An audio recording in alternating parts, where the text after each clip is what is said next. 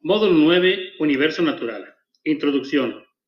Las principales ramas de las ciencias naturales son química, física, biología, astronomía, geografía. La química estudia la materia y sus transformaciones. La física estudia las propiedades de la materia y la energía. Biología estudia los seres vivos, su estructura, su funcionamiento y los procesos vitales. Astronomía estudia el cosmos, su estructura y composición y su comportamiento y movimientos. Geología estudia la Tierra y sus orígenes, composición, estructura y evolución a lo largo de la historia. Unidad 1, materia y energía. Estructura atómica, avance del conocimiento del átomo. A través de la historia de la humanidad, científicos y filósofos han invertido gran parte de su tiempo en estudiar las propiedades de la materia a través del análisis descriptivo y experimental. Después de muchos pensamientos y teorías, se llegó a la aprobación uniforme de que el universo está formado por materia. Como materia se puede definir todo aquello que ocupa espacio y tiene masa.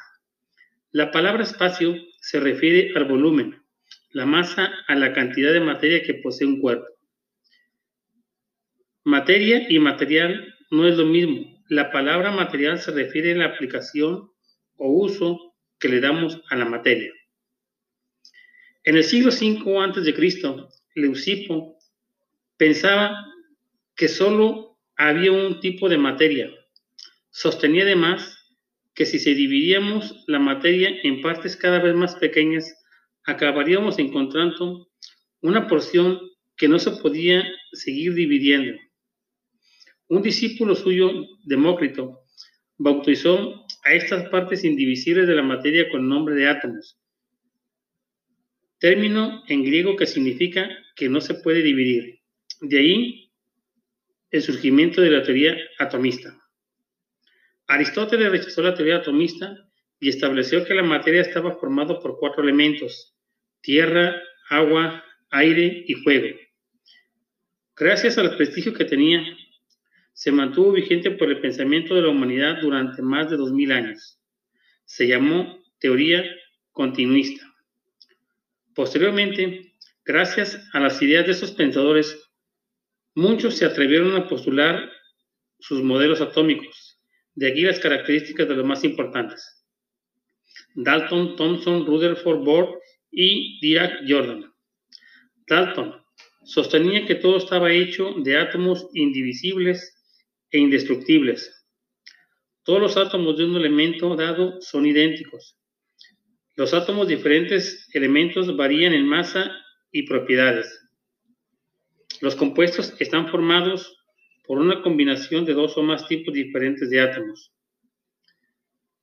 Thomson fue un científico británico que descubrió que la primera partícula subatómica, el electrón. Este modelo es previo al descubrimiento de los protones y neutrones, por lo que asumía que los átomos consistían en una esfera de carga positiva y distintos electrones de carga negativa incrustados en ello. Por este motivo, a su modelo atómico se le conoció como el modelo del pudín o pastel con pasas. Rutherford realizó un experimento en 1911 a partir de las láminas de oro y otros elementos, gracias a los cuales determinó la existencia de un núcleo atómico de carga positiva. La masa del átomo está concentrada en un núcleo pequeño situado en el centro. El diámetro del núcleo es aproximadamente 10 a la menos 4 veces el átomo. Los átomos están formados su mayor parte por espacios vacíos. Bohr. Este modelo resume en tres postulados. Los electrones trazan órbitas circulares en torno al núcleo sin irradiar energía. Las, las órbitas permitidas a los electrones son calculables según el momento angular. Los electrones tienen los electrones emiten o absorben energía al saltar de una órbita a otra y el hecho emite un, un fotón que representa las diferentes energías entre ambas órbitas. Dirac y Jordan combina la cuántica y la relatividad espacial. Dan explicación antimateria y el origen de la explicación del spin. La ecuación pudo resolver el problema de las probabilidades negativas, el cual varios físicos se enfrentaron, incluyendo Snowden, quien realizó el modelo actual. Ley de la conservación de la materia. Antonio Lavoisier, considerado uno de los padres de la química en 1743 a 1794. Realizó cuidadosos experimentos relacionados con la combustión, descubrió la presencia de oxígeno y demostró la conservación de la materia. Murió guillotinado.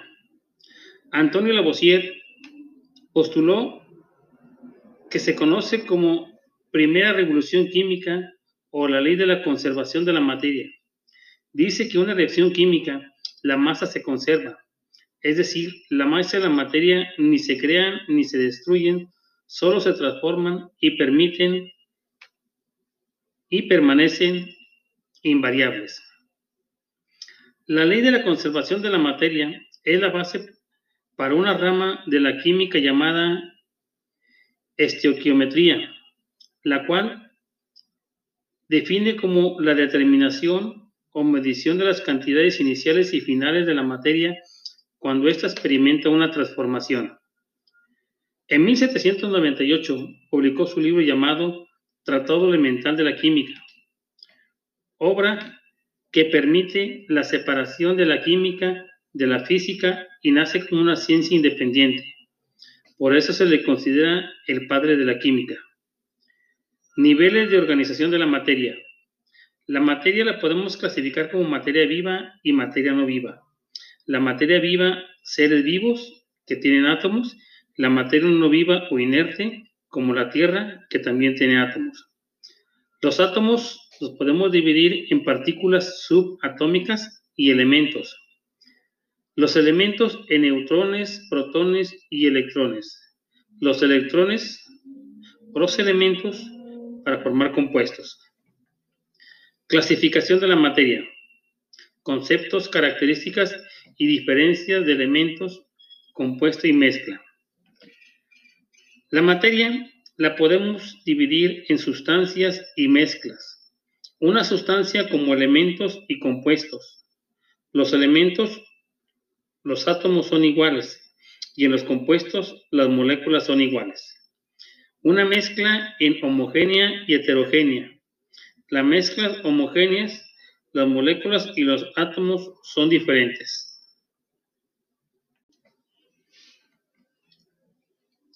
La materia la podemos encontrar en la naturaleza en forma de sustancias puras y de mezclas. Las sustancias puras son aquellas cuya naturaleza y composición no varía, sea cual sea su estado. Se dividen en dos grandes grupos, elementos y compuestos. Los elementos son sustancias puras que no pueden descomponerse en otras sustancias puras más sencillas por ningún procedimiento. Ejemplo, todos los elementos de la tabla periódica como el oxígeno, hierro, carbono, sodio, cloro, cobre, se representan mediante un símbolo químico y se conocen 118 en la actualidad. Los compuestos son sustancias puras que están constituidas por dos o más elementos combinados en proporciones fijas. Los compuestos pueden descomponerse mediante procedimientos químicos en los elementos que la constituyen. Ejemplo, el agua formada por H2O está constituido por elementos de hidrógeno y oxígeno y se puede descomponer en ellos mediante la acción de una corriente eléctrica electrólisis. La mezcla es el enlace físico entre dos o más elementos o compuestos y pueden ser homogéneas y heterogéneas. Las mezclas pueden ser entre un sólido y un líquido, arena y agua, o bien un sólido y un gas como el humo. También pueden ser dos sólidos, una aleación o bien dos líquidos, aceite y agua, o entre gases como el aire. Las mezclas homogéneas es la mezcla, una, una composición uniforme. Se forma una sola fase, en la cual no se puede distinguir simple vista sus componentes. En muchos casos no se distinguen ni los instrumentos como en microscopios. Por ejemplo, el agua, la sal, el aire, la leche, el azúcar y el plástico. Las mezclas heterogéneas son aquellas donde no es uniforme su composición, sus propiedades o sus partes. Sus componentes se distinguen unos de otros. Se forman más de una fase. Por ejemplo, el mármol, la mezcla de agua con aceite o bien de frutas, entre otras. La ley de las proporciones definidas o de Porsche, cuando dos o más elementos se combinan para formar determinado compuesto, lo hacen en una relación en peso constante independientemente del proceso seguido para formarla. Esta ley también se puede enunciar desde otros puntos de vista. Para cualquiera muestra pura de un determinado compuesto, los elementos que la conforman mantienen una proporción fija en peso, es decir, una proporción ponderal constante. Así, por ejemplo, el agua, los gramos de hidrógeno y los gramos de oxígeno están siempre en proporción un octavo o de 1 a 8, independientemente del origen del agua. Estos delicados análisis fueron realizados sobre todo por un químico sueco, Berzelius, en 1779 y 1848. No obstante, el francés Joseph Louis Pasteur, en 1801, generaliza el resultado enunciándolo en lo que se le conoce como su nombre. El enunciado en todo en toda muestra pura de un compuesto dado, los elementos iguales guardan una igual proporción ponderal. Habla de las leyes de las proporciones definidas. Propiedades de la materia. Las propiedades de la materia las podemos clasificar como físicas y químicas. Las propiedades físicas, densidad, presión, compresibilidad, volumen, penetrabilidad, color, viscosidad y estado físico. Las propiedades químicas como solubilidad, hidrólisis, saponificación, oxidación, reducción, combustión, corrosividad, toxicidad. Las propiedades físicas y químicas pueden ser extensivas o intensivas. Las extensivas dependen de la cantidad de la materia. Un ejemplo, masa, peso y volumen. Las intensivas no dependen de la cantidad de la materia. Ejemplos, punto de fusión, punto de ebullición, densidad. Cambios químicos, físicos y nucleares.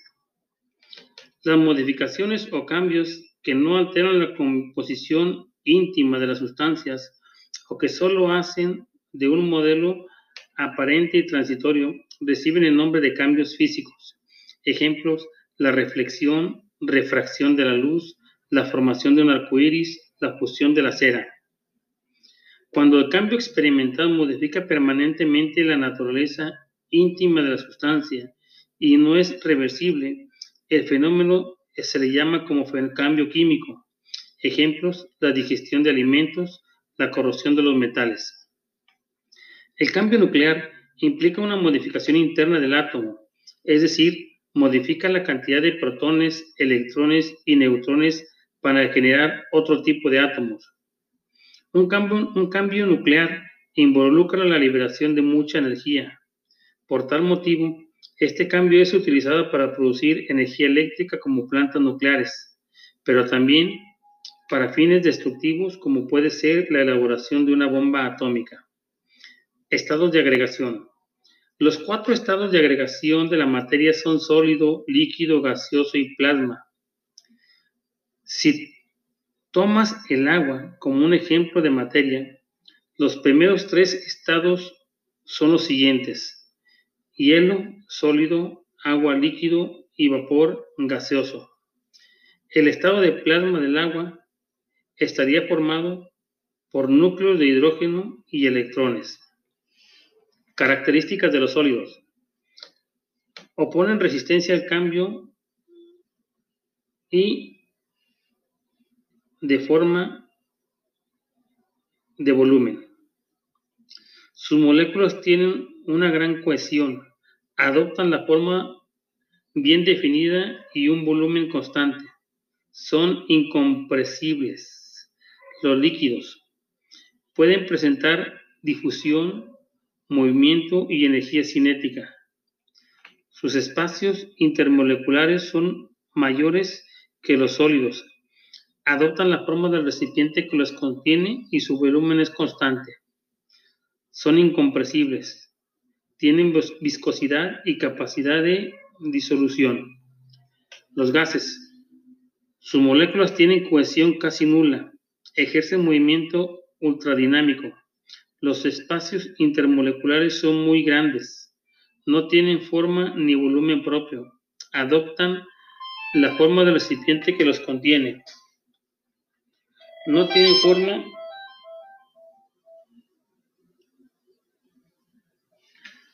No tienen forma ni volumen propio y adoptan la forma del recipiente que los contiene.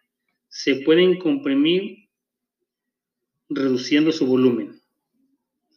El plasma es un gas que está constituido por electrones y por iones de cargas positivamente. Sus moléculas están separadas entre sí y libres. Es un excelente conductor de electricidad por tener electrones libres. Combinación de los estados de agregación. Sublimación es que pasa del sólido al gaseoso. Fusión de un sólido a un líquido. Vaporización de un líquido a un gaseoso. Condensación de un gas a un líquido. Solidificación de un líquido a un sólido.